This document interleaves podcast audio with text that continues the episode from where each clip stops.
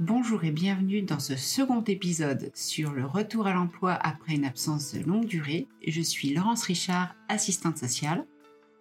Je suis Juliette Sardon-Guyon, directrice des ressources humaines. Et je suis Christelle Gomis, assistante sociale pour le cabinet Stimulus.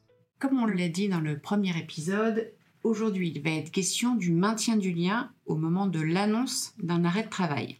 À noter que cet épisode vous propose des préconisations qui devraient convenir, quelle que soit la durée de l'arrêt de travail. Concrètement, dans cet épisode, on va parler de l'annonce de l'absence longue durée et de la façon dont euh, on vous propose en tant qu'employeur de l'accueillir. Déjà une précaution avant de, démarrer, il y a évidemment différents types d'annonces. Euh, une absence longue durée peut être anticipée, donc on peut devoir accueillir l'annonce euh, avant l'absence, ou alors elle peut être soudaine. Donc le salarié ou la salariée nous fait part de son absence le jour même voire le lendemain. Donc finalement, le jour J, on est en posture d'être, euh, de faire un accusé réception à la personne qui nous adresse son arrêt de travail. Ça peut sembler très terre à terre, mais nous vous recommandons vraiment de prendre le temps d'accuser réception de l'information vis-à-vis de votre, de votre salarié qui vous avertit d'une absence. Mais du coup, Juliette, est-ce que ça ne met pas l'employeur en défaut d'accuser réception? Pas du tout. Au contraire, euh, je voudrais vraiment insister sur le fait qu'un employeur est tout à fait autorisé à échanger avec un salarié ou une salariée qui est en, arrêt maladie. On croit trop souvent qu'à partir du moment où quelqu'un est en arrêt maladie, on n'a surtout pas le droit de prendre contact avec lui. C'est faux. Ce qu'on n'a pas le droit de faire, c'est lui demander de travailler. Et il est également peu recommandé d'insister si le salarié ou la salariée ne répond pas. En revanche, lui signifier que vous avez connaissance de son arrêt maladie et si possible lui souhaiter un bon rétablissement, au contraire, c'est très recommandé et ça prépare déjà le retour. La façon dont vous allez accueillir l'annonce de l'absence de, votre collaborateur ou collaboratrice est très importante dans euh, l'état d'esprit euh, dans lequel cette personne reviendra dans quelques jours, quelques semaines ou quelques mois. Le fait de poser une question pour prendre des nouvelles, c'est qu'on peut aussi s'attendre à un refus. Qu'est-ce qu'on fait dans ces cas-là? Dans ces cas-là, l'employeur peut prendre en compte la temporalité de la personne, son rythme, et proposer plus tard dans l'arrêt une prise de contact. Absolument. Je pense que, comme tu le disais, Christelle, la clé dans cette euh, façon de maintenir le lien pour l'employeur, c'est de se montrer disponible. Certains salariés vont être effectivement tout de suite euh, à l'écoute de vos, propositions de, contact, auront envie de vous donner des nouvelles, d'autres n'auront pas envie, seront effectivement euh, pris ou prises dans, autre chose. Ce qui est important en tant qu'employeur, à notre sens, c'est de se montrer disponible et de, proposer régulièrement un contact au, euh, salarié ou, à la salariée. On peut aussi convenir avec lui ou avec elle euh, d'une façon de communiquer, c'est-à-dire aller chercher l'accord en fait de la personne. Est-ce que comment on peut, si j'ai besoin de te joindre, si j'ai envie de te joindre pour se donner des nouvelles, comment est-ce que tu préfères que je fasse? Est-ce qu'on s'appelle? Est-ce qu'on le fait par mail? Comment euh, voilà de, convenir ensemble d'un mode de fonctionnement?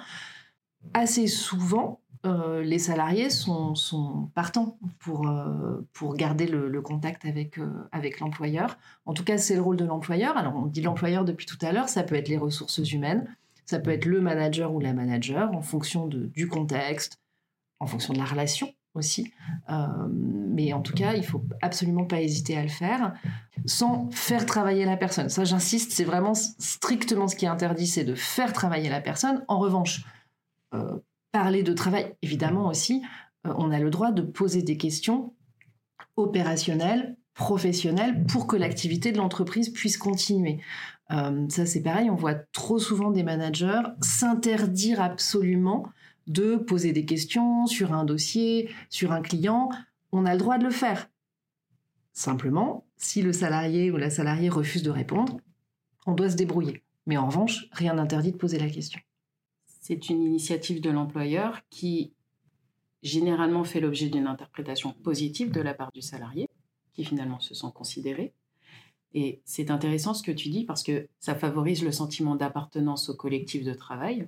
On sait que le travail euh, est facteur de socialisation et donc maintenir ce lien entre l'entreprise et le salarié concourt à ce que euh, la personne ne, s'engage pas dans ce processus de dégradation justement de ce lien et d'exclusion de, euh, de l'emploi.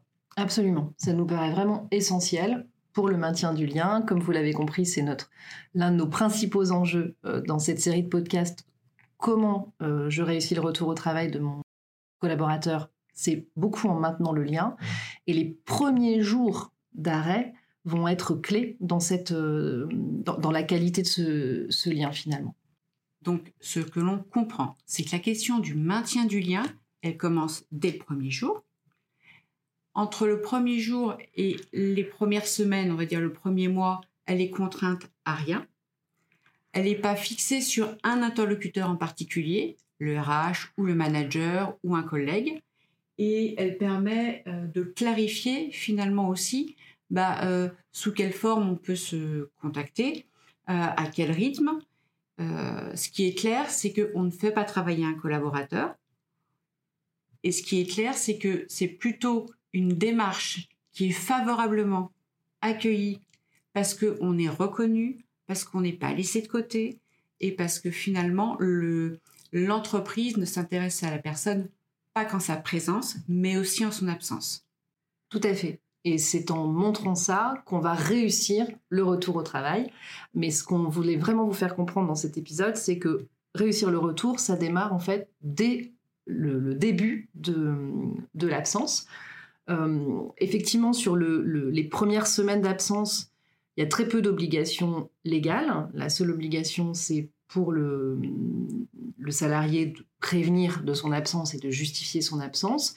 Les obligations légales pour l'employeur, elles arriveront plutôt à partir d'un mois. C'est ce dont on aura l'occasion de vous parler dans les prochains épisodes de, de cette série. Mais notre conseil à nous, c'est vraiment, dès le premier jour, dès l'annonce de l'arrêt maladie, de commencer à préparer le retour en mettant de la disponibilité, de l'énergie dans euh, le maintien du, lien avec, avec la personne absente. Donc rendez-vous dans un prochain épisode pour traiter du maintien du lien à partir d'un mois d'arrêt de travail.